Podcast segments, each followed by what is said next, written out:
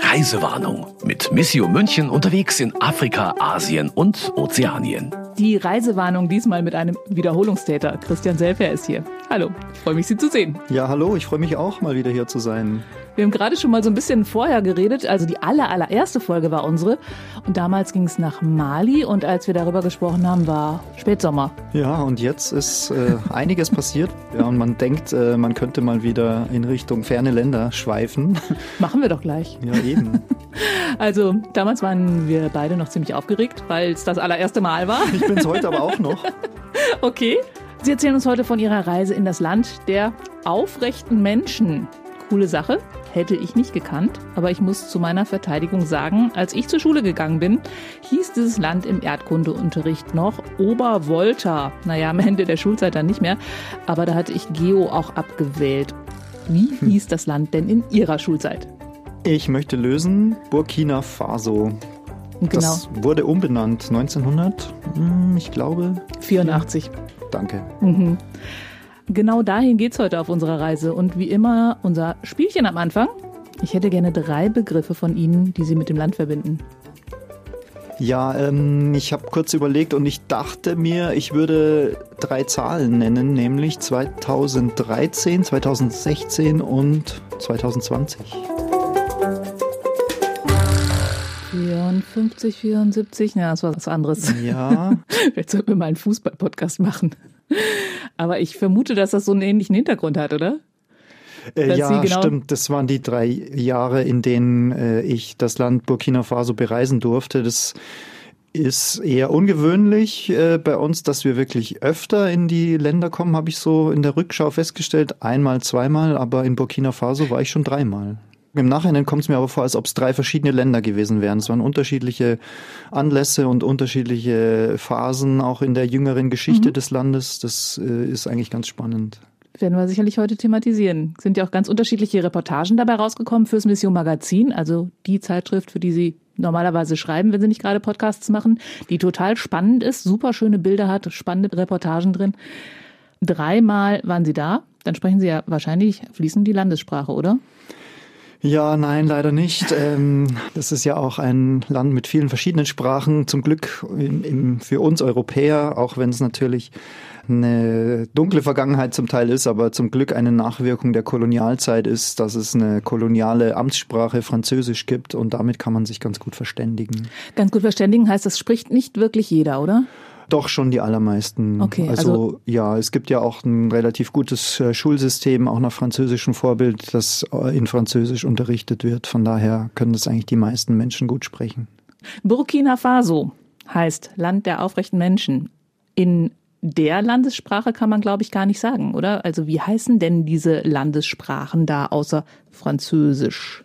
Mm, da gibt's Moré, das ist die ähm, am weitesten verbreitete Sprache nach dem Volk der Mossi. Ähm, dann gibt's noch einige andere, Jula, das auch in der Elfenbeinküste gesprochen wird und noch diverse andere. Ah, wie Lobi. praktisch. Ich wusste nämlich nicht, wie man es ausspricht, weil der Name Burkina Faso, den sollten wir vielleicht noch mal kurz übersetzen, wie das wörtlich kommt. Das ist nämlich aus den beiden Sprachen tatsächlich zusammengesetzt, habe ich rausgefunden. Burkina ist eben dieses Moré. Ja. Spricht man es aus? Und bedeutet ehrenwerte Person. Die andere Sprache heißt Jula und da heißt es Fa, Vater und so Haus oder Dorf. Burkina Faso bedeutet also wörtlich Vaterland der ehrenwerten Menschen, aufrechten, ehrenwerten, wie auch immer. Die Einwohner heißen auch nicht Burkina eigentlich, sondern haben auch so was Lustiges. Burkina B, ja. Genau, das Plural-Suffix B ist der dritten Hauptsprache des Landes, dem Fulfulde, der Sprache der Fulbe entnommen. Habe ich das richtig ausgesprochen? Ah ja, stimmt. Die, die sind natürlich auch ein ganz wichtiger. Das dürfen äh, dann die drei Element, großen ja. Völker sein. Fulbe, Fulani sind die äh, oft äh, im Norden sich bewegenden Nomadenvölker, die so durch die Sahelzone ziehen, auch in vielen, ganz, ganz vielen Nachbarländern zu finden. Okay. Und das Land ist ja überhaupt was für Radioleute. Ich meine, fürs Sprechtraining unserer Volos, also für unsere Auszubildenden. Äh, die Hauptstadt heißt nämlich wie nochmal? Ja, das ist, glaube ich, einer der ähm, schwierigsten Namen für Hauptstädte weltweit, weil man dann, zumindest wenn man es schreibt, ausgesprochen Ouagadougou und äh, man schreibt es, wie man es spricht eigentlich. Ja, mit dreimal OU. Richtig, ja. am Anfang, in der Mitte und am Ende mit einem A als Vokal dazwischen. ähm, der häufigste Nachname heißt nämlich wie? Da würde ich auf Wedraogo tippen. Okay, und wie viele OU sind da drin? Ah, gute Frage. OU am Anfang. O-U-E-D-R-A-O-G-O. Wedraogo. Also nur zweimal, vorne und hinten. Ja, in der wirklich Mitte weit verbreiteter Name. So wie Meier. Ja, wahrscheinlich. Meier. Das ist dann der Müller. Schulz gibt es sicher auch. Aber die zweitgrößte Stadt, die hat nur wenige OUs. Äh, die zweitgrößte Stadt ist Bobo Dioulasso, dachte ich. Diu oder Giu. Giulasso, Bobo Dioulasso. Okay. eine sehr schöne Stadt Richtung Süden. So viel zur Sprache. Die schwierigen Partien habe ich Ihnen überlassen. Sie haben beide Städte auf Ihren Reisen besucht und mit etlichen Menschen dieses Nachnamens auch gesprochen. Und bevor wir so richtig loslegen, kommen hier noch weitere Länderinfos, damit wir so ein paar Basisinformationen haben. Burkina Faso hat etwa 20 Millionen Einwohner und liegt in Westafrika. Der vorwiegend flache Binnenstaat hat Anteile an der Großlandschaft Sudan und der Sahelzone und ist durch tropisches Klima und verschiedenartige Savannenlandschaften geprägt. Regelmäßig wiederkehrende Dürreperioden sorgen oft für große Not der hauptsächlich als Bauern lebenden Bevölkerung. Etwa die Hälfte der Einwohner zählt zur Ethnie der Mossi, die bis zur Kolonisierung in mehreren streng hierarchisch organisierten Reichen lebten. In Burkina Faso werden etwa 60 einheimische Sprachen gesprochen. Rund 60 Prozent der Bevölkerung gehören dem Islam an, 23 Prozent sind Christen, davon die meisten katholisch. Daneben gibt es traditionelle Glaubensvorstellungen. Eine besondere Sehenswürdigkeit und auf der Liste des UNESCO-Weltkulturerbes sind die Ruinen von Loro Peni aus dem 11. Jahrhundert, die auf Befestigungsanlagen und Handelsstationen hinweisen. Da waren Sie, oder? Ja, da waren wir, stimmt. Ähm, das ist natürlich ähm, einerseits vielleicht nicht so spektakulär, weil es ähm, letztlich ja eine sehr alte äh, Ruinenanlage ist, äh, überwachsen, Gestein und Geröll und so weiter. Aber für, äh, ich denke, Archäologen und so weiter ist es wirklich spannend, weil es ein Beleg dafür ist, dass ja, dass es in Afrika schon seit mindestens genauso langer Zeit hochentwickelte Kulturen gibt wie hierzulande in Europa oder in Nordamerika. Elftes Jahrhundert, da hingen die meisten Bayern noch auf den Bäumen, oder? Ja, eventuell. Mittelalter war das bei uns. Gab natürlich ja. auch schon äh, aber man denkt ja oft, in Afrika äh, wäre es erst, äh, wäre die Zivilisation erst durch die Europäer gekommen, aber das ist natürlich nicht oh. so. Das ist halt oft so, dass in Afrika wenig ähm, aufgeschrieben wurde, deshalb ist wenig überliefert schriftlich, aber es gibt diese Städten, ja. Ja, genau. Also da, das waren ja wirklich mit Hinweisen auf Handelsverbindungen, mit Hinweisen auf, auf Befestigungsanlagen und so weiter. Ja, ich denke, dass es diese Routen durch die Wüste und die Sahelzone, durch die Sahara äh, schon seit Jahrhunderten oder vielleicht sogar Jahrtausenden gibt. Also dass mhm. die verschiedenen wandernden Völker mit ihren Tieren durch die Wüste gezogen sind und dann immer mal wieder Handelsstützpunkte errichtet wurden. Okay. Anderes Thema, das uns ja im Moment alle umtreibt, ist Corona. Wie ist denn da die Lage in Burkina Faso gerade? Wir hatten ja alle sehr viel Angst, dass in Afrika das Ganze sehr, sehr viel schlimmer wird als in Europa. Ja, das ist eigentlich äh, gar nicht so leicht zu beantworten. Ähm, einerseits ist Afrika genauso betroffen wie jeder andere Kontinent auch. Es ist tatsächlich etwas überraschend gewesen, dass die eigentlichen Infektionszahlen nicht so hochgeschnellt sind wie zum Beispiel hier in Europa. Und man hatte das ja eigentlich auch erwartet für Afrika. Ich habe mich da mal mit einem Tropenarzt hier aus München unterhalten, woran das liegen könnte. Und es gibt verschiedene Erklärungsansätze. Einerseits ist es sicher so, dass die Statistiken nicht immer ganz zuverlässig sind weil nicht immer überall gleich viel getestet wird. In den Ländern, in denen viel getestet wird, in denen es auch ein gutes Gesundheitssystem gibt, wie zum Beispiel Ägypten oder Südafrika, da sind die Infektionszahlen auch relativ hoch. Und das liegt eben daran, dass dort auch mehr getestet wird. Trotzdem ist zu vermuten, dass die Tatsache, dass durchschnittlich die Bevölkerung in afrikanischen Ländern viel jünger ist als hierzulande, dass deshalb die Zahl der schweren Krankheitsverläufe und letztlich auch die Zahl der Todesopfer deshalb niedriger sein könnte. Also dass vielleicht äh, das Virus sich in der jüngeren Bevölkerung durchaus ausbreitet, dass die Leute äh, zwar krank werden, aber nicht schwer erkranken und dass es dann wieder etwas verschwindet. Und was man aber durchaus unterschätzt und denke ich aber auch sehr wichtig ist, ist, dass Afrika, glaube ich, von allen Kontinenten als letzter betroffen war und deshalb die Maßnahmen, die dort eingeführt wurden, die dieselben sind wie auch hier, also Abstand halten, Hygiene, dass aber auch eben internationale Flugverbindungen eingeschränkt wurden, dass Schulen geschlossen wurden, dass das noch viel früher eingesetzt hat und dass deshalb auch dieser Anstieg der Infektionen früher gebremst werden konnte. Und was oft gesagt wird, und das denke ich kann auch ein Grund sein, ist, dass viele afrikanische Länder hm, gute Erfahrungen haben in der Bekämpfung mit Pandemien, also mit Stimmt. anderen Krankheiten ähm, und auf diese Erfahrung zurückgreifen konnten. Mhm. Ähm, Ebola haben die ganz heftige Erfahrungen gehabt, aber ich meine, die haben auch mit also weniger bedrohliche Geschichten ja. wie Mal die aber auch schlimm genug sind, äh, Malaria und Co. Ja, das ist eben ein Beispiel Malaria, weil es ja die These gibt, dass dieses ähm, Mittel, das auch gegen Malaria hilft, ähm, der Wirkstoff, der so schwierig auszusprechen ist, Chloroquin, glaube ich, äh, müsste man nochmal nachprüfen. Ich bleib bei den Zahlen. ja, genau. Ich bleib bei den medizinischen den schweren Wörtern. Obwohl ich mich nicht richtig auskenne. Aber die These ist ja, dass das gegen äh, Covid-19 auch hilft und mhm. dass das ja in, in afrikanischen Ländern oft auch verfügbar ist als Malariamittel und dort auch oft eingesetzt wird. Also das könnte auch ein Grund sein. Aber ich habe beobachtet, äh, wenn man auf die Statistiken schaut, gerade jetzt nach Weihnachten, also Dezember 2020, ist in vielen afrikanischen Ländern doch auch die Zahl äh, der Infizierten wieder angestiegen. Was also so für dieses es kommt später an, sprechen würde. Ja, genau. Ich weiß nicht genau, wie das zu bewerten ist. Ähm, hm. Liegt es vielleicht auch an diesen Mutationen, die man ja auch in Südafrika Stimmt. festgestellt hat? Ja, und die sozialen, gesellschaftlichen Auswirkungen sind natürlich trotzdem enorm. Also, dass in vielen Ländern ein Schulwesen, Bildungssystem, was vielleicht ohnehin schon äh, auf schwachen Beinen stand, weil die Lehrer nicht genug bezahlt werden und mhm. so weiter und so weiter. Und, und wenn dann die Schulen geschlossen werden, also Distanzunterricht und Homeschooling ist hierzulande schon schwierig, wie man weiß, und in vielen Ländern, die ähm, von der Gesellschaft, von der Entwicklung einfach ärmer sind, äh, von finanziellen Möglichkeiten ganz einfach, dass sie viel, ja, auch von der technischen Ausstattung, da ist es natürlich extrem schwierig und wirft sicher auch eine Gesellschaft weit zurück. Wenn man hier mit Sozialpädagogen spricht, heißt es ja immer, dass alle Probleme, die es vorher gegeben hat, äh, sich potenziert haben. Das könnte also auch für Afrika gelten in Bezug auf, ja, wie sagt man, Entwicklung, auf, auf, ja, auf die Probleme, die es da gibt. Die werden, die Probleme, die es da gibt, werden schlimmer, weil jetzt irgendwie alles zusammenbricht. Ja, ich, ich glaube schon, dass man sagen kann, dass diejenigen,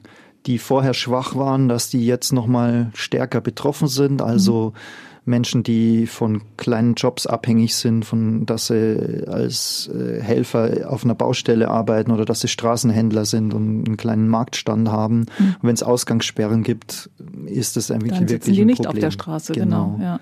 Impfen wäre jetzt nochmal so ein Thema. Haben die eine Chance, schnell an den Impfstoff zu kommen? Das ist zu hoffen. Also, das wird sicher davon abhängen, wie solidarisch die ganze Welt sich verhält dieser Ansatz, dass es diese Initiative COVAX gibt von der Europäischen Union gemeinsam mit afrikanischen Regierungen, dass die eben schauen wollen, dass es günstigen Impfstoff gibt, der eben dann auch die äh, ärmeren Länder und dort auch vor allem die ärmeren Bevölkerungsschichten erreicht. Das wäre ein sehr guter Ansatz. Hier gibt's ja auch gerade so diese Diskussion, dass Geimpfte irgendwie mehr dürfen sollen als Nicht-Geimpfte. Es gibt auch Diskussionen über Einreisebestimmungen und Impfung. In Afrika ist das relativ normal, dass man bestimmte Impfungen vorweisen muss, damit man ins Land kommt, oder? Das stimmt, ja. Also das ist vor allem die Gelbfieberimpfung. Das ist in vielen Ländern so, dass man die, wenn man am Flughafen zum Beispiel einreist, dass man die vorzeigen muss. Aber das heißt, wenn Sie jetzt dreimal da gewesen sind, sind Sie gegen alles Mögliche geimpft, oder? Ja, ich hoffe schon. Äh, man hat ja nie einen umfassenden Schutz, aber. Äh, aber bevor es losgeht, schauen Sie doch mal rein. Ne? Ja, es gehört zu unseren Routinen inzwischen, dass wir vor der Reise zu einem anerkannten Tropenarzt hier in München gehen, Dr. Frühwein, kann man ruhig hier nennen. Das ist ja einer der äh, Top-Tropenärzte, zumindest in München, wenn nicht in ganz äh, Bayern, würde ich sagen, und der uns wirklich bestens berät und versorgt. Der sagt man einfach immer genau, wo man hinreist und dann äh, bekommt man als Antwort, ich würde das und das empfehlen. Nehmen mhm. Sie Malaria-Prophylaxe-Tabletten vorher schon, nehmen Sie die mit, äh, nehmen Sie sie dort täglich oder nehmen Sie sie nur zur Vorsicht mit. Da gibt es ja unterschiedliche mhm Je nach Region. Die Standby heißen die anderen. Ja, genau. Mhm. Je nach äh, Jahreszeit und so weiter. Aber wie wir in der Folge zu Mali ja schon besprochen haben, kann man ja nochmal nachhören. Malaria-Medikamente haben ja Nebenwirkungen wie zum Beispiel Albträume. und blutige Nasen, aber nur unter Richtig. Umständen. Wer es noch nicht gehört mich. hat, kann es nochmal Folge anhören. 1, Mali. ähm, noch eine, also ich, ich schaue ja immer mal so ein bisschen in die Reisewarnungen, bevor wir äh, hier anfangen zu reden. Und da bin ich über eine Krankheit gestolpert, die fand ich total. Nein, das ist auch wieder so ein Wort, das müssten Sie eigentlich aussprechen. Schistosomiasis oder Bilharziose. Das geht über die Füße rein. Das klingt schon recht fies eigentlich ja. von den von den Namen. Ich bin jetzt nicht ganz. Ach, das ist doch so, dass ähm, man nicht in Süßwasser baden darf und nicht am Strand laufen darf. Dass da so, kleine Würmer gibt, die sich ja, in die genau. in die genau. Haut bohren. Ja, ja. Ganz fies. Und dann eine Krankheit auslösen. Aber Sie und um jetzt eine super Überleitung zum ersten Thema zu bringen, tragen natürlich Baumwollsocken da, oder? Ich denke schon, ja. Leider weiß man bei den Produkten, die man so trägt, nicht immer so genau, was alles drin ist, aber ich würde es vermuten, ja. Ähm, weil über Baumwolle wollen wir sprechen. Stimmt. Seit einigen Jahren werden ja, werben ja Modeketten und Co. mit afrikanischer Baumwolle und die Bilder dazu sagen ja sowas wie alles Bio, alles super. Wie super das ist, das haben Sie gesehen und haben eine Reportage darüber geschrieben. Burkina Faso ist nämlich der größte Baumwolllieferant Afrikas. Und ist dieser Rekord dann jetzt anders zum Jubeln oder nicht? Ja, das ist erstmal schon eine große Leistung für ein relativ kleines Land. Es gibt ja Länder, die Baumwolle anbauen, die viel größer sind. Also Mali zum Beispiel ist eigentlich der Hauptkonkurrent für Burkina Faso. Die Geschichte, die dahinter steckt oder der Grund, warum wir hm, die Reportage spannend fanden oder das Thema spannend fanden, ist ja, ist ja die, dass Burkina Faso vor einigen Jahren gentechnisch veränderte Baumwolle eingeführt hat, mhm. die im Wesentlichen von der Firma Monsanto aus USA kam und dann aber nach einigen Jahren entschieden hat, sich davon wieder zu verabschieden. Und äh, da gab es eben einige Nachrichten, die so den Tenor hatten, Burkina Faso lehnt Gentechnik ab und äh, vertreibt die wieder aus ihrem Land sozusagen. Und das fanden wir als interessanten Anfangspunkt für die Recherche auch. Und dann sind Sie zu einem der größten Baumwollhersteller in Burkina Faso gegangen und haben versucht, dort einen Termin zu kriegen beim Chef.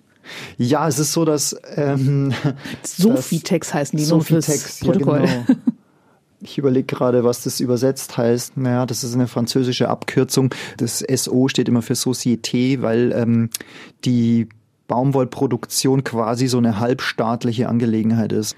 Ja, wir hatten versucht, einfach dahinter herzugehen. Also wenn diese größte Baumwollgesellschaft Sofitex, wo auch das Wort Textil drin steckt. Ihnen fällt jetzt einfach nur nicht ein, wo das Vieh für steht. Ja, das, Wofür Vieh, das Vieh steht, steht, für, für äh, Fiber auf Englisch, ähm, also Faser, Faser genau. Ah, genau, okay. Dann Aber haben wir es doch. Société, Faber, äh, Faser und... Hm? Ja, ich, das hätte man mal vorbereiten sollen. Was denn? Hätte ich mal vorbereiten sollen, wie das ja, übersetzt erwischt, heißt. Erwischt. Äh, haben wir doch gerade. Société und dann, also Gesellschaft und Faser und ja. ähm, Textil. Kriegt man, glaube ich, im Kopf zusammen. Ja, es gibt dann auch äh, Sobebra gibt's auch. Das ist die Abkürzung für eine Brauerei. Da ist, steckt am Ende das Brasserie drin, was man aus dem Französischen kennt. Brasserie ist Brauerei? Ja, ich glaube schon. Nein. Echt? Oder ist Brasserie ist doch eine Bäckerei, oder? Nee, das ist eine Boulangerie. das ist eine Metzgerei. Nein. Verdammt. Party okay, gehen wir zurück zur Baumwolle. Ich glaube, da sind wir sattelfest. oh je, wir schweifen leicht ab. Zurück. Ja, aber äh, das ist vielleicht, äh, um bei den guten Überleitungen zu bleiben, ist vielleicht gar nicht so äh, unpassend, weil nämlich die einzelnen Schritte, die notwendig waren, um da einen Termin zu bekommen in dieser besagten Sophie-Text, die, die waren nämlich ähnlich. Also wir mussten zumindest auf mehreren Gleisen unterwegs sein, um das zu schaffen. Ich, Im Nachhinein, klar, ich meine, das, man stellt sich das so vor, ja, man fährt dahin, man, ich habe vorher da eine Anfrage per Mail hingeschickt, wir würden gerne ein Interview machen. Ähm, wenn wir hierzulande, was weiß ich, den Vorstandschef von Automobil, vom Automobilkonzern so anfragen würden, wird das auch nicht so leicht gehen. Aber mhm. wir haben ein bisschen gedacht, na ja, bestimmt freuen die sich, wenn wir beide da kommen und dann hat der sofort Zeit für uns. Äh, um es kurz zu machen, der hatte auch am Ende Zeit für uns, aber bis wir dort waren, das hat schon eine Weile gedauert. Ein Brief war notwendig, den ich äh, während der Reise irgendwo auf einem äh, kleinen Laptop getippt habe. Wir brauchten einen äh, Kontakt, eine Dame, die dort für eine Organisation vor Ort arbeitete, die den Brief dann für uns hingetragen hat. Also ein Fürsprecher oder Gewährsmensch, genau. der sagt, äh, diese, diese Leute gibt's echt und die sind gut. Und unser Vorteil ist dann oft, dass wir für das kirchliche Hilfswerk arbeiten und dann die Chance haben, auch noch zu sagen, Herr Erzbischof mhm. von Bobo Diolasso, könnten Sie nicht auch noch? Der hat wohl dort auch noch angerufen und ein gutes Wort für uns eingelegt. Ja, Wahnsinn. Ja. Aber Sie sind dann reingekommen. Das war ganz, ähm, also wirklich in die, die Produktion, haben Sie auch gesehen, ne? Ja, Genau, ähm, das ist ja dann eigentlich für eine Fotoreportage das Spannendere, dass man mhm. auch wirklich sieht, wie ein Produkt wie Baumwolle hergestellt wird. Für mich als Schreiber ist das eigentliche Interview mit dem äh, obersten Chef dann sehr gut, weil der dann wirklich seine Position auch da vermittelt hat. Ähm, aber wirklich auch zu sehen, wie, wie das äh, an sich funktioniert, also dass die Baumwolle in großen äh, weißen Wattebergen, dass die so von den äh, Bauern auf Eselskarren irgendwo hingeliefert wird und dort oftmals von LKWs dann wieder aufgesammelt wird und in, äh, dann in, als nächsten Schritt in die sogenannte Entkörnungsfabrik kommt, weil die, die Watte, die da gezupft wird vom Strauch, die eben Samenkörner und die ein, mhm. oder anderen, äh, ein oder andere Strauchwerke auch noch mit beinhaltet, um damit, damit aber diese eigentliche Baumwollfaser, der dann am Ende auch der Textilfaser für die äh, T-Shirts, Socken und Hemden wird, damit der möglichst gut von der Qualität her ist, muss alles andere, was da so nicht reingehört, mhm. ausgesiebt werden. Das sind ja nicht mal Fremdkörper, also wir haben alles, alles außer Frucht. Genau. Ist das Fruchtfleisch? Keine Ahnung. Ja, das sind eigentlich so, ja, die Blüten, oder? so, so Samenkörner, die, ähm, ja, die, die, die Baumwollblüte geht auf und da ist diese, diese Watte sozusagen drin. Und ähm, die Entkörnungsfabrik, in der wir waren, die war noch, glaube ich, aus äh, französischer Zeit, so aus den äh, 60er Jahren oder zumindest aus der unmittelbaren Nachkolonialzeit. Ähm, es waren wirklich so so richtig schwere alte Maschinen, die da rattern und äh, knattern und ja, ich habe das so in Erinnerung, dass da einer uns durchgeführt hat. Man musste damals auch schon Mundschutz tragen, weil es da sehr staubig war. Mhm. Deshalb ähm, mhm. gibt es da schon Bilder mit Atemmasken. Aber der hat mir das dann immer erklärt, äh, durch die Maske durch und äh, bei einem ohrenbetäubenden Lärm. Ich habe nur die Hälfte natürlich gehört und verstanden, aber ähm, schon so weit, dass ich verstanden habe, wie der äh, Prozess funktioniert. Ich wollte gerade sagen, es klang jetzt aber so, als hätten Sie zumindest irgendwas verstanden. Weil was ich dann in Ihrer Reportage verstanden habe, war, dass es jetzt gar nicht mal der, die große biologische Erleuchtung war, dass man kein, keine Gentechnologie verwenden will, sondern dass diese Fasern einfach schlechter waren als die traditionellen. Ja, genau. Das ist auch ganz spannend, dass da neben der äh, Entkörnungsfabrik auch ein großes äh, wissenschaftliches Labor war, das wir auch angeschaut haben. Und der Laborleiter dort mit seinen Mitarbeitern immer die, die Faser begutachtet. Also die mhm. nehmen Stichproben von den einzelnen Ernten und messen dann, wie lang äh, sind die Fasern. Und Burkina Faso oder der, ja, die Baumwolle aus Burkina Faso war wohl immer bekannt, dass die Fasern besonders lang sind und, und das, das macht die Qualität einfach dann höher. Und sie haben festgestellt, dass die Faser immer kürzer wurde, um, ja, das sind dann eben so im Millimeter, Zentimeter Bereich, aber ähm, das war wohl der entscheidende Grund. Und dann haben sie einfach so entschieden, dass die Versprechungen, die da so mitkamen mit der Genbaumwolle, die, die Versprechung ist ja immer, man braucht weniger Pestizide, man hat höheren Ertrag. Mhm dass das aber nicht so hoch, dieser höhere Ertrag zum Beispiel nicht so hoch war, dass man gleichzeitig die Qualitätseinbußen so einfach hinnehmen konnte. Noch eine Zahl, ich bin ja heute die Zahlenfrau, habe ich gelernt. Ähm, das Saatgut ist neunmal so teuer wie das traditionelle Saatgut und der Ertrag dann halt irgendwie aber nicht neunmal so hoch. Ja, das ist ein Hauptkritikpunkt an diesen gentechnisch veränderten mhm. Saaten, dass, dass man die auch immer wieder neu kaufen muss. Genau, das kommt dazu. Also ansonsten könnte man es selber quasi lagern von der letzten Ernte für die nächste, aber diese äh, gentechnisch veränderten sind halt so gebaut, dass man die nur einmal aussäen kann. Was ich gar nicht wusste und was ich irgendwie echt nicht auf dem Schirm hatte, war, muss man Baumwolle jedes Jahr neu säen? Ich dachte, das wäre ein Strauch. Äh, ja, ähm, gute Frage. Ja, es ist so, dass man ähm, die Felder oft wechselweise bewirtschaften muss, so innerhalb von ein paar Jahren, weil sehr viel Bewässerung auch notwendig ist.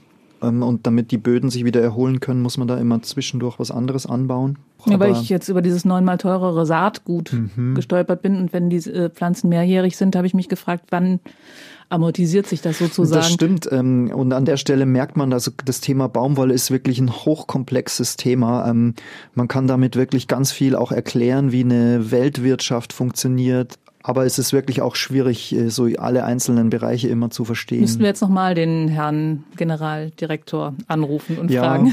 Oder den Kollegen Jörg Bötling, der Fotograf, der hat nämlich schon weltweit äh, beeindruckendste Bilder gemacht von Indien, von Mali, von äh, Von Baumwollfeldern. Ja, genau. Kennt auch sich echt bestens aus. Textilfabriken okay. in Äthiopien, ähm, wo dann die T-Shirts entstehen. Also deshalb lohnt sich das genau auch hinzugucken, genau auch zu überlegen, welche Kleidung trägt man selber, weil mhm. wirklich alle Kontinente da irgendwie beteiligt sind und ganz viele Menschen sehr viel Geld verdienen und ganz viele Menschen auf der anderen Seite auch ausgebeutet werden. Ja, ähm, bleiben wir noch mal ein bisschen bei dem Thema. Also ähm, der hat, der, der Sofitex-Chef hat jetzt also seinen, ähm, das sind ja wahrscheinlich selbstständige äh, Landwirte, die das dann, oder Farmer, Bauern, wie auch immer, die das anbauen. Die haben also jetzt alle diese, dieses Monsanto-Zeugs rausgerissen und ihr traditionelle Baumwolle wieder gesät. Braucht die mehr Wasser? Braucht die, also ist jetzt Bio besser fürs Land? Ähm, die haben jetzt nicht gleich auf Bio umgestellt, sondern äh, konventionelle äh, Baumwolle ist nicht unbedingt gleich biologisch, ähm, mhm. weil man da ja oft auch sehr viel Chemie verwendet, um Schädlinge fernzuhalten und so weiter und so weiter. Okay. Ähm, Bio-Baumwolle ist ein ganz kleiner äh, Marktanteil, nur in nur ein Prozent in Burkina Faso ungefähr ist wirklich biologische Baumwolle, also wo zum Beispiel. Aber dann, um, um auf Marktwirtschaft zurückzukommen, wird. frage ich mich doch, wo diese ganzen Bio-Baumwoll-T-Shirts bei den Billigmodeketten herkommen. Also ich kann mir vorstellen, dass das, das, ohne dass ich das ganz genau weiß, aber ich kann mir vorstellen, dass das für eine Modekette so eine Mischkalkulation ist, dass es mhm. ja auch so, ja. populär ist, eine biologische äh, Ware auch an, ja. mit anzubieten, wo man dann vielleicht nicht so viel Gewinn dabei macht. Das könnte natürlich sein, ja. Aber ich hätte jetzt gedacht, dass es dann irgendwie nur so halb biologisch ist. Ja. Oder man sagt, es ist tolle afrikanische Baumwolle. Und es ist impliziert damit diese Bilder von glücklichen ja, Menschen. Ich finde es wirklich äh, lobenswert, Feldern. dass es das gibt, dieses Cotton Made in Africa zum Beispiel, wo auch der äh, Herr vom Otto-Konzern äh, dahinter ist. Es ist nur sehr schwierig, wirklich an jeder Stelle sicherzustellen von diesem Produktionsprozess, dass es biologisch und fair gehandelt ist. Okay, ganz schön viel Zeit für Baumwolle wenn man mit Frauen redet, kann es schon mal um Klamotten gehen. Ähm, ich habe aber noch eine total schöne Reportage gelesen, wo mir vor allem, also nicht nur, aber äh, der Titel hat mir richtig gut gefallen. Der hieß Der Zauberer, der König und der Bischof. Das ist doch mal ein Titel. ja, stimmt. Sie haben den König von Ghanen getroffen. Wer ist denn das? Also, der König von Ghan ist ein lokaler Herrscher, zumindest ähm, hat er dem Titel nach immer noch ein kleines Königreich unter sich, das jetzt innerhalb des Landes Burkina Faso sich befindet. Wie groß ist Ghan dann? So wie ein Landkreis oder wie ein Dorf? Ja, also kleiner als ein Landkreis, aber größer als ein Dorf, würde ich sagen. Also okay. traditionell gibt es in der Region viele kleine Königreiche. Und das sind dann immer so ein paar Dörfer. Ja, genau. Mhm diese vielen Königreiche, die sind auch mal äh, stärker und schwächer gewesen in der Geschichte. Da gab es größere und kleinere. Weiter im Norden in der Wüste gibt es auch sehr viele Sultane, Sultanate, also das ja ähnlich ist wie ein Königreich. Klingt alles so nach Tausend und einer Nacht. Ja, bevor die bösen Europäer kamen und mhm. die dann alle unterworfen haben oder sich mit denen teilweise äh, verbündet haben und äh, böse Europäer klingt jetzt ein bisschen ironisch, aber dadurch ist die koloniale Eroberung ja gelungen, indem sich die äh, von außen äh, kommenden mit lokalen Eliten verbunden haben und sich dann denen auch äh, angenähert und zusammengetan haben. Dadurch sind dann die Strukturen einfach zerstört worden. Genau. Ja. Aber zurück zu der Reportage, da sieht man Steinfiguren auf den Dächern der Häuser.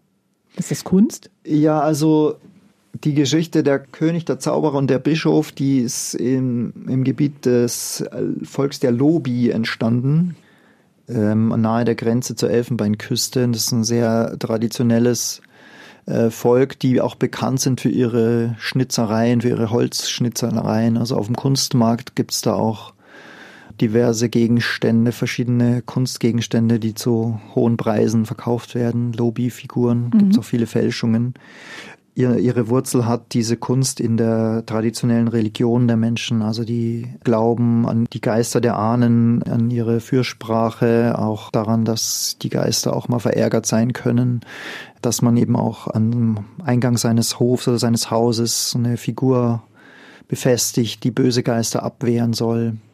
Aber die saßen da ja wirklich auf dem Dach. Ja, die beschützen dann auch, oder wie? Ja, die sollen äh, das Haus beschützen, die Familie, die dort drin lebt. Und war das da auf fast jedem Dach? Also ich habe so ein paar Fotos, äh, ein, zwei Fotos davon gesehen, aber. Ähm ja, es gibt ganz verschiedene. Es gibt ja auch welche, die so an der Eingangstür sind. Manche sind einzelne Figuren, manche zwei. Die sind äh, dort ganz wichtig, weil sie so ein Symbol sind für die Welt jenseits dessen, was man so mit dem bloßen Auge sieht. Und der Zauberer war eben einer, der ähm, ein traditioneller Heiler, ein traditioneller ja, Geisterbeschwörer vielleicht ist, der ein Fetischmeister auch genannt wird, der derjenige ist, der den Kontakt hält zur zwischen den beiden Welten. Genau. Und jetzt kommt da noch ein Bischof rein. Dann wird es schwierig, oder? Ja, das, äh, das war vielleicht für uns der Ausgangspunkt in dem Sinn, dass wir auch äh, da wieder im Auftrag des katholischen Hilfswerks unterwegs sind, ist natürlich der der Bischof erstmal unser Ansprechpartner, der dort in der Region eine relativ kleine christliche Gemeinde betreut und ähm, ja, letztlich auch so eine Figur ist, der die Verbindung zum Jenseits herstellt oder der uns zumindest ja. Da den Kontakt hält. Und äh, das fanden wir eben ganz interessant. Wie ist das so genau? Also wie, wie ist das da für eine christliche Gemeinde in diesem Umfeld, in diesem sehr traditionellen Umfeld, gerade auch mit Blick auf die Geschichte. Früher war das ja so, dass äh, gerade Europäer äh, dachten, traditionelle afrikanische Religionen sind rückständig, die muss man bekämpfen und zerstören. Das wurde auch oft gemacht, dass eine christliche Kirche genau auf dem Platz gebaut wurde, wo früher so ein traditioneller Fetischaltar stand, also dass man diesen Altar erst mhm. zerstört hat und dann da die Kirche drauf gebaut hat, um zu zeigen, wir sind jetzt die neuen Machthaber. Aber gleichzeitig, gerade auch in dem Gebiet in Burkina Faso, gleichzeitig gab es aber auch immer äh, Kirchenleute, also aus dem Bereich der christlichen Religionen, die diese Lobbykultur aufwendig studiert haben, also die, die auch in dem Sinne sie bewahrt haben, indem sie die Traditionen überhaupt aufgezeichnet haben, auch die Sprache aufgezeichnet haben, Sprichwörter, die es da gibt, äh, für die jetzige Nachwelt bewahrt haben, die sonst vielleicht auch schon untergegangen wären. Das heißt also, es gab durchaus einen respektvollen Umgang damit. Ja, also zumindest gibt es den heute. Das mhm. ist auf jeden Fall zu sehen. Also ich habe jetzt gerade so verstanden, dass Sie gesagt haben, es gab dann direkt ja. in der Kolonialzeit ja. Christenmenschen, die das studiert haben, bevor sie es statt es kaputt zu machen? Ja, genau. Also es gibt da mehrbändige Werke von einem französischen Missionar zum Beispiel über die Lobbykultur. Ich glaube es aus den angefangen aus den 20er, 30er Jahren bis mhm. dann hinein so ins, in die zweite Hälfte des 20. Jahrhunderts, als das auch so mehr aufgebrochen wurde, als man mehr festgestellt hat, naja, die Traditionen haben auch ihren Wert, die sollen nicht verloren gehen. Und wie leben Christen jetzt mit Anhängern traditioneller Religionen zusammen? Also ganz oft ist es so, dass äh, so einfache Gläubige aus einer christlichen Gemeinde, dass die sich ja nicht total von ihrer traditionellen Religion verabschieden, sondern das auch so ein bisschen kombinieren. Ja, also wenn wir, wenn wir davon reden, zum Beispiel, dass es diese äh, Ahnenfiguren am Hauseingang gibt, da sieht man das auch ganz oft, dass dann so eine Art Fetisch äh, hängt ähm, irgendwo, entweder so eine geschnitzte Figur oder auch was anderes, was in so einem Beutel hängt, wo Kräuter zum Beispiel drin sind. Und daneben hängt ein christliches Kreuz am Hauseingang. Was ich durchaus verständlich finde, weil gerade in einem Land wie Burkina Faso, das ja wirklich auch mit Armut, mit Dürre und äh, Problemen zu kämpfen hat, dann sucht man sich seinen Beistand möglichst überall manchmal, also wo man ihn auch bekommen kann. Das mhm. ist, glaube ich, so die Denkweise dahinter. Das, was hilft, hat recht. Genau gibt es ja mal bei der Globuli-Diskussion, wer heilt, hat recht. Ja. Könnte man auf Religionen auch übertragen. Und wenn Sie fragen, also wie leben die Christen dort, ähm, was ich eben interessant fand von dem Bischof Modest Cambu, ist seine Aussage, wir Christen werden dann akzeptiert, wenn wir das Leben der Menschen besser machen. Mhm. Also, also wer hilft, hat recht. Weil es ja oft so ist, dass die Menschen sehen, wenn Christen da sind, wenn eine Kirche wächst, dann ist es nicht nur so, dass es dort christliche Gottesdienste gibt, sondern gibt es auch eine Art von Entwicklung. Dann kommt vielleicht ein Krankenhaus hin, dann kommt vielleicht eine Schule hin, mhm. ähm, das auch immer möglichst ähm, sanft gemacht werden sollte. Schule hat auch immer die Gefahr, dass sie eine traditionelle Kultur auch vereinnahmt oder zerstört sogar, aber wenn es eben darum geht, die Herausforderungen der modernen Zeit zu meistern, ist es gut, wenn eine Schule da ist.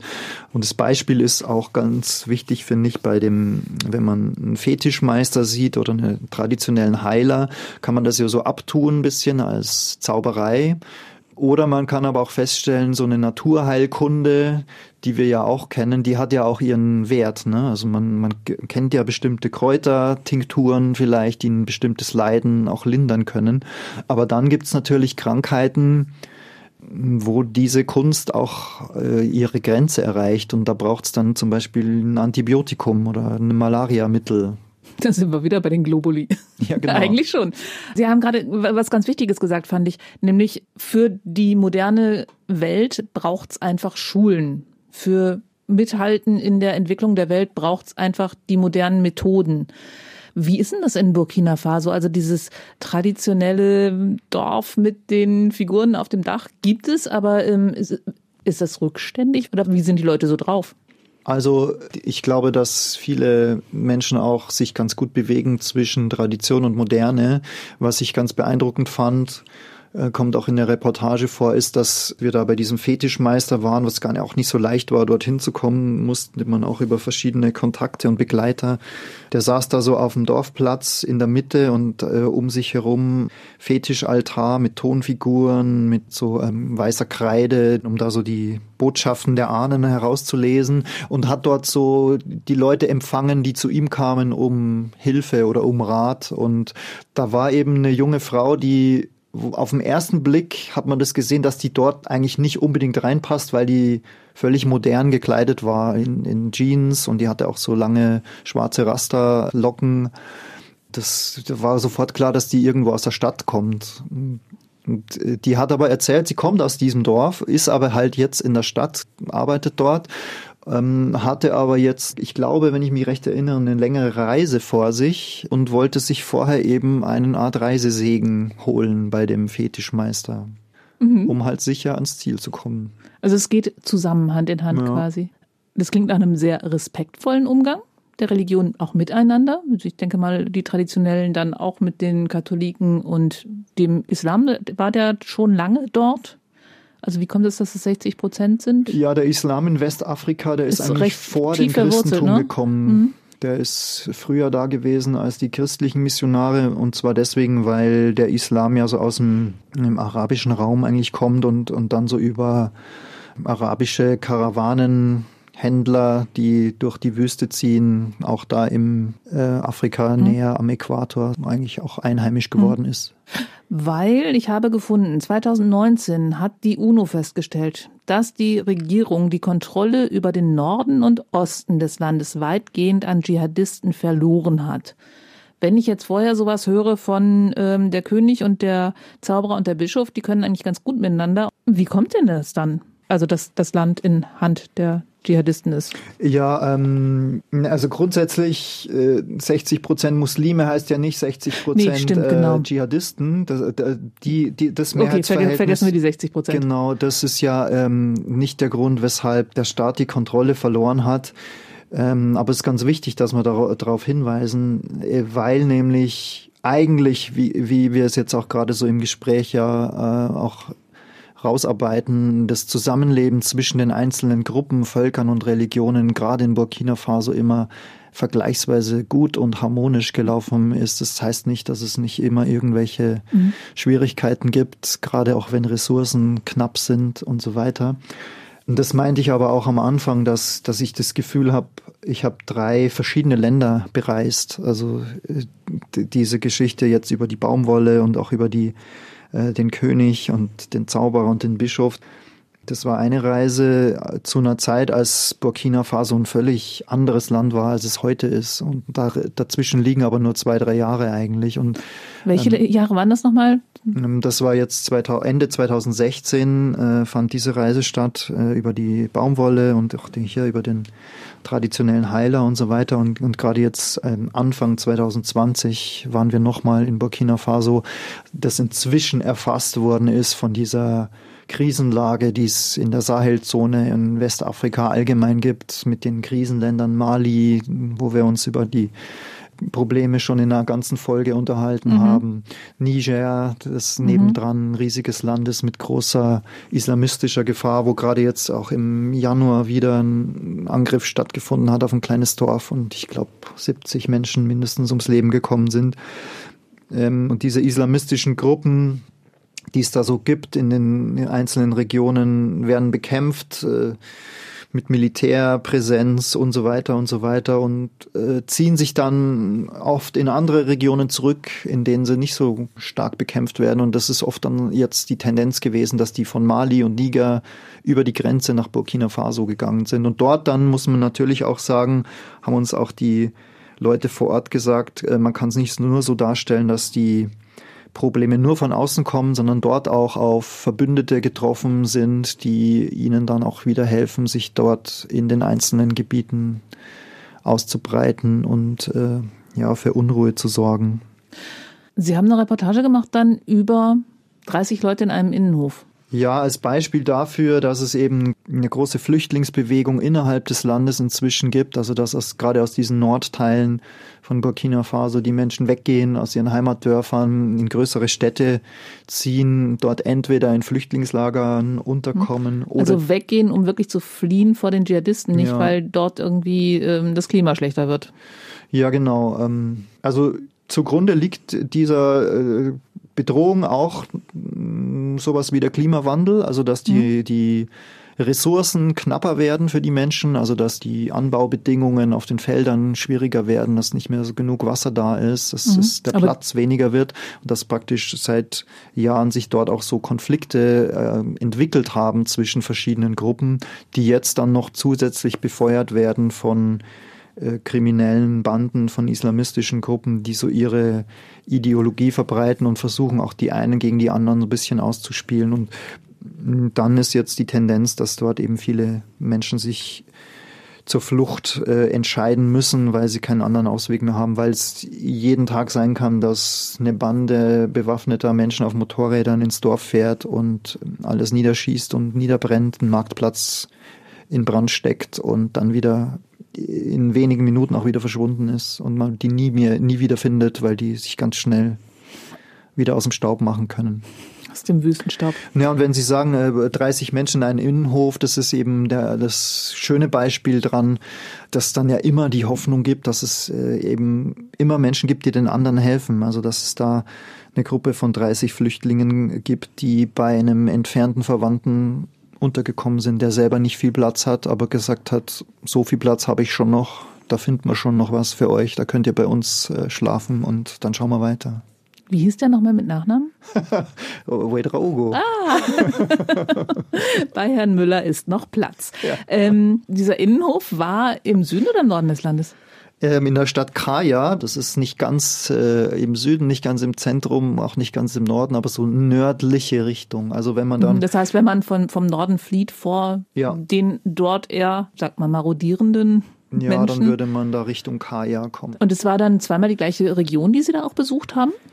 Ja, in Kaya war ich jetzt zum zweiten Mal, das stimmt. Da, also das heißt, man hat wirklich an dem gleichen Ort zwei unterschiedliche Welten. Ja. Was war denn da so offensichtlich, was da verändert hatte? Also dieser eine Innenhof war exemplarisch für diese Flüchtlingsproblematik. Ja, also ähm, was ist, was man dann äh, wirklich sieht, ist äh, vielerlei Probleme. Also dass ja einfach Menschen kommen täglich aus anderen Orten, die um Zuflucht bitten, ist das eine dass wir dann zum Beispiel einen Schulleiter getroffen haben, der erzählt hat, jeden Tag kommen auch Kinder zu uns, die in die Schule gehen sollen oder wollen, die von woanders herkommen, die nicht nichts anderes dabei haben als ein zerknittertes Schulheft, die einen Platz in der Klasse brauchen, die Klassen dann überfüllt sind sehr schnell und die Schulen auch so aus ihren Nähten platzen und versuchen aber den Schulbetrieb aufrechtzuerhalten.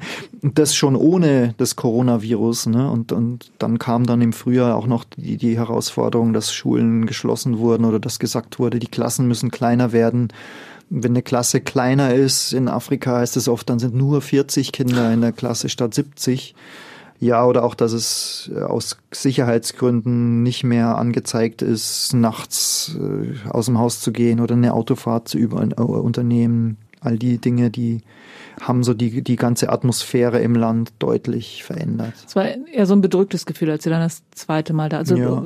ähm, Corona war da noch kein Thema, aber diese Flüchtlingskrise, äh, ja. kann man Krise sagen? Nee, Krise ist es ja, ja nicht. Es diese Flüchtlingsbewegung. Keine Flüchtlingskrise, sondern es ist so eine Art Sicherheitskrise, dass einfach der Staat und die Sicherheitskräfte das nicht mehr schaffen, das Land so sicher zu machen für seine Einwohner. Es geht ja nicht so sehr um die zwei äh, Reporter, die da paar Tage kommen, nee, nee, sondern klar, es geht eigentlich die sollen um die, ja gucken, die, die was ganze, sich verändert hat. Genau, sondern die, die jeden Tag da mhm. leben und einfach jeden Tag in Gefahr sind. Das hat man auch besonders äh, an diesen Orten gesehen. Auch in der Hauptstadt in Ouagadougou, dass da sehr viel Militär überall an den Straßenecken standen und äh, die Leute auch kontrollieren und so weiter. Diese sehr instabile Lage herrscht ja seit dem letzten Putsch.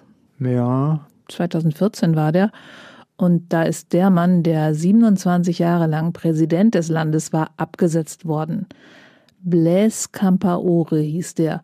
Und sie waren vorher und nachher da, haben sie erzählt, nämlich 13 und 18.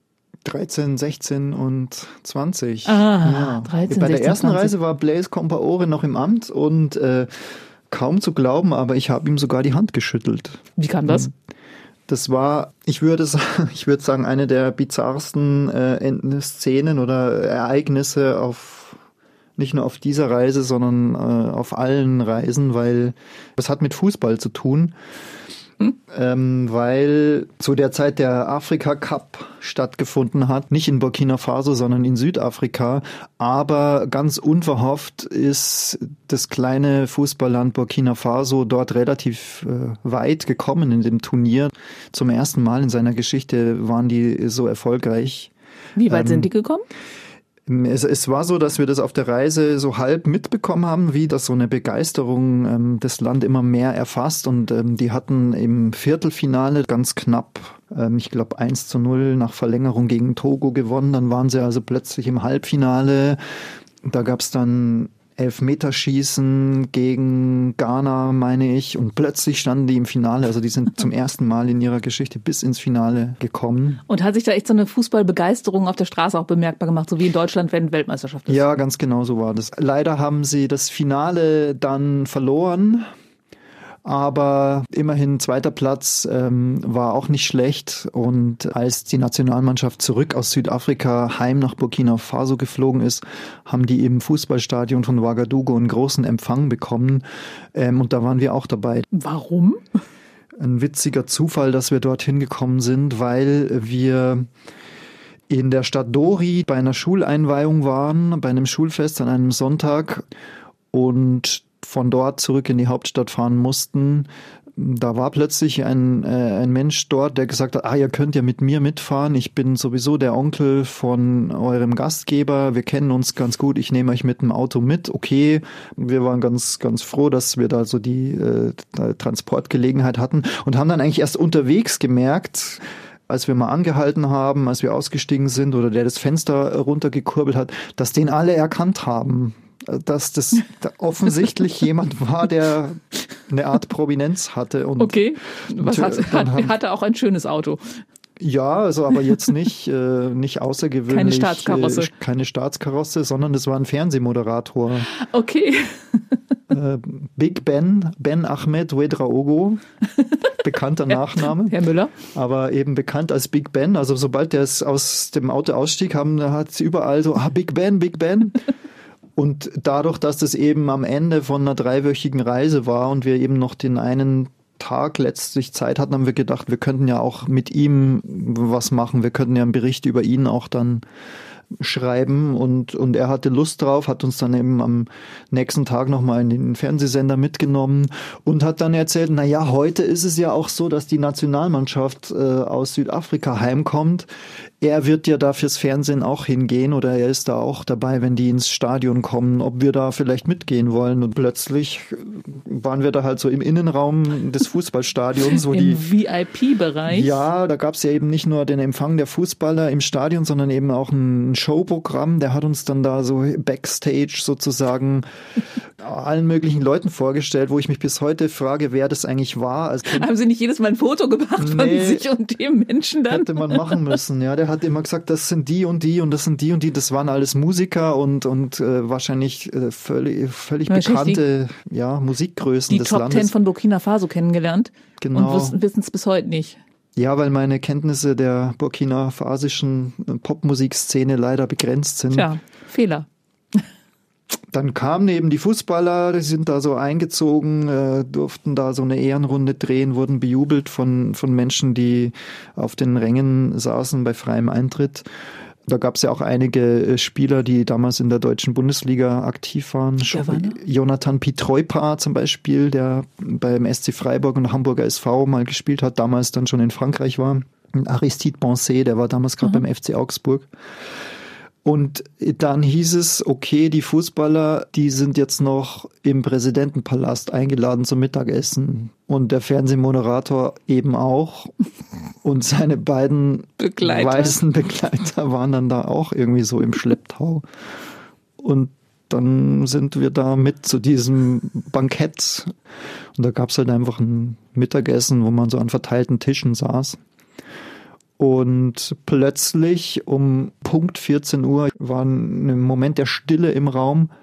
Ich habe das nicht mitbekommen, aber es war so, dass der Präsident sich erhoben hat und das für alle das Zeichen war, jetzt ist das Essen beendet, er wird sich jetzt zurückziehen und dann löst sich das Ganze auf, ohne dass das ähm, gesagt wurde. Aber dann hat er sich so kurz verbeugt und ist dann so hinausgegangen und dann habe ich gesehen, dass das so ist, dass der Präsident Blaise Compaore da so am Ausgang steht, so auf dem Weg nach draußen und jeder an ihm vorbei defiliert und ihm die Hand gibt. Und da war ich dann eben auch dabei.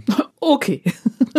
Und wenn ich jetzt noch ähm, meinen Kollegen Jörg Bödling hier hinhängen darf, ähm, das ist ja verjährt, aber also als wir dann draußen waren, vor dem Präsidentenpalast, hat der so seine Tasche aufgemacht und hat mir dann gezeigt, dass er das Tischkärtchen, das auf dem Platz des Tisches stand, äh, jeder hatte ein Tischkärtchen an dem Platz, wo er saß, dass er das vom seiner Exzellenz Präsident von Burkina Faso heimlich mitgenommen hat.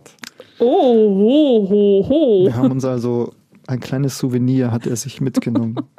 Weiß nicht, ob man das öffentlich erzählen sollte. Das, ich glaube, es ist tatsächlich verjährt. Vielleicht oder? hat es doch einen Putsch ausgelöst nachher. Also ein Jahr später, genau. Ja, also mein Handschlag hat dem Blaise Compaore wohl kein Glück gebracht. Also eine typische Missio-Reise. Ja. Okay. Burkina Faso, das Land der aufrechten Menschen, da waren wir heute. Ein Land am Abgrund, würden Sie das so sagen? Nein, ich denke, trotz aller Probleme ist es so, dass Burkina Faso und seine aufrechten Menschen auch weiterhin aufrecht in die, in die Zukunft gehen werden. Ähm, irgendwie wird sich die Lage irgendwann wieder verbessern. Ja, es, es gibt keine andere Alternative, als optimistisch zu bleiben. Dafür ist das Land auch viel zu schön, dafür sind die Menschen viel zu beeindruckend. Es lohnt sich damit, äh, sich zu befassen. Auch kulturell, was aus Burkina Faso kommt, gibt äh, eine Filmszene, gibt äh, Schriftsteller. Könnte man auch noch ganz, ganz viel erzählen. Ähm, ja, stimmt. Haben wir jetzt gar nicht drüber geredet. Wir haben nur über Probleme geredet. Wie blöd. Machen wir dann nochmal eine positive Folge. Ja, genau. Das Land der aufrechten Menschen heißt so, weil die Menschen dort aufrecht sind und weil sie auch diese Krise meistern werden, glauben Sie? Ja, ganz sicher. Wenn Sie daheim beim Zuhören jetzt sich gedacht haben, die Geschichten, die Sie da erzählt bekommen haben, die würden Sie auch ganz gerne nochmal nachlesen, dann können Sie das tun und zwar im Missio Magazin. Dazu müssen Sie auf missio.com gehen. Dort können Sie die Hefte entweder online lesen oder als Papierausgabe bestellen. Lohnt sich wirklich da mal reinzuschauen. Und das war's schon wieder mit der Reisewarnung für heute. Christian Selper, schön was mal wieder. Ja, hat mich sehr gefreut. Sollten wir öfter machen, machen wir noch öfter. Wenn Sie daheim Fragen haben oder Anmerkungen machen möchten oder sich eine Folge über ein ganz bestimmtes Land oder ein ganz bestimmtes Thema wünschen, dann können Sie uns schreiben, ganz einfach an reisewarnung.missio.de. Aber in der nächsten Folge spreche ich erstmal mit Christina Balbach. Dann wird es nach Hamburg gehen, genauer in die koloniale Vergangenheit Deutschlands. Oder, falls der Papst doch, wie geplant, in den Irak fahren sollte, werden wir das Land vorher noch gemeinsam unter die Lupe nehmen. Wie auch immer, hören können Sie die neue Folge dann ab dem ersten Donnerstag im Monat und das ist dann der 4. März. Bis dahin eine gute Zeit, Ihre Brigitte Strauß. Das war Reisewarnung mit Missio München unterwegs in Afrika, Asien und Ozeanien. Ein Podcast von Missio München, produziert vom katholischen Medienhaus St. Michaelsbund.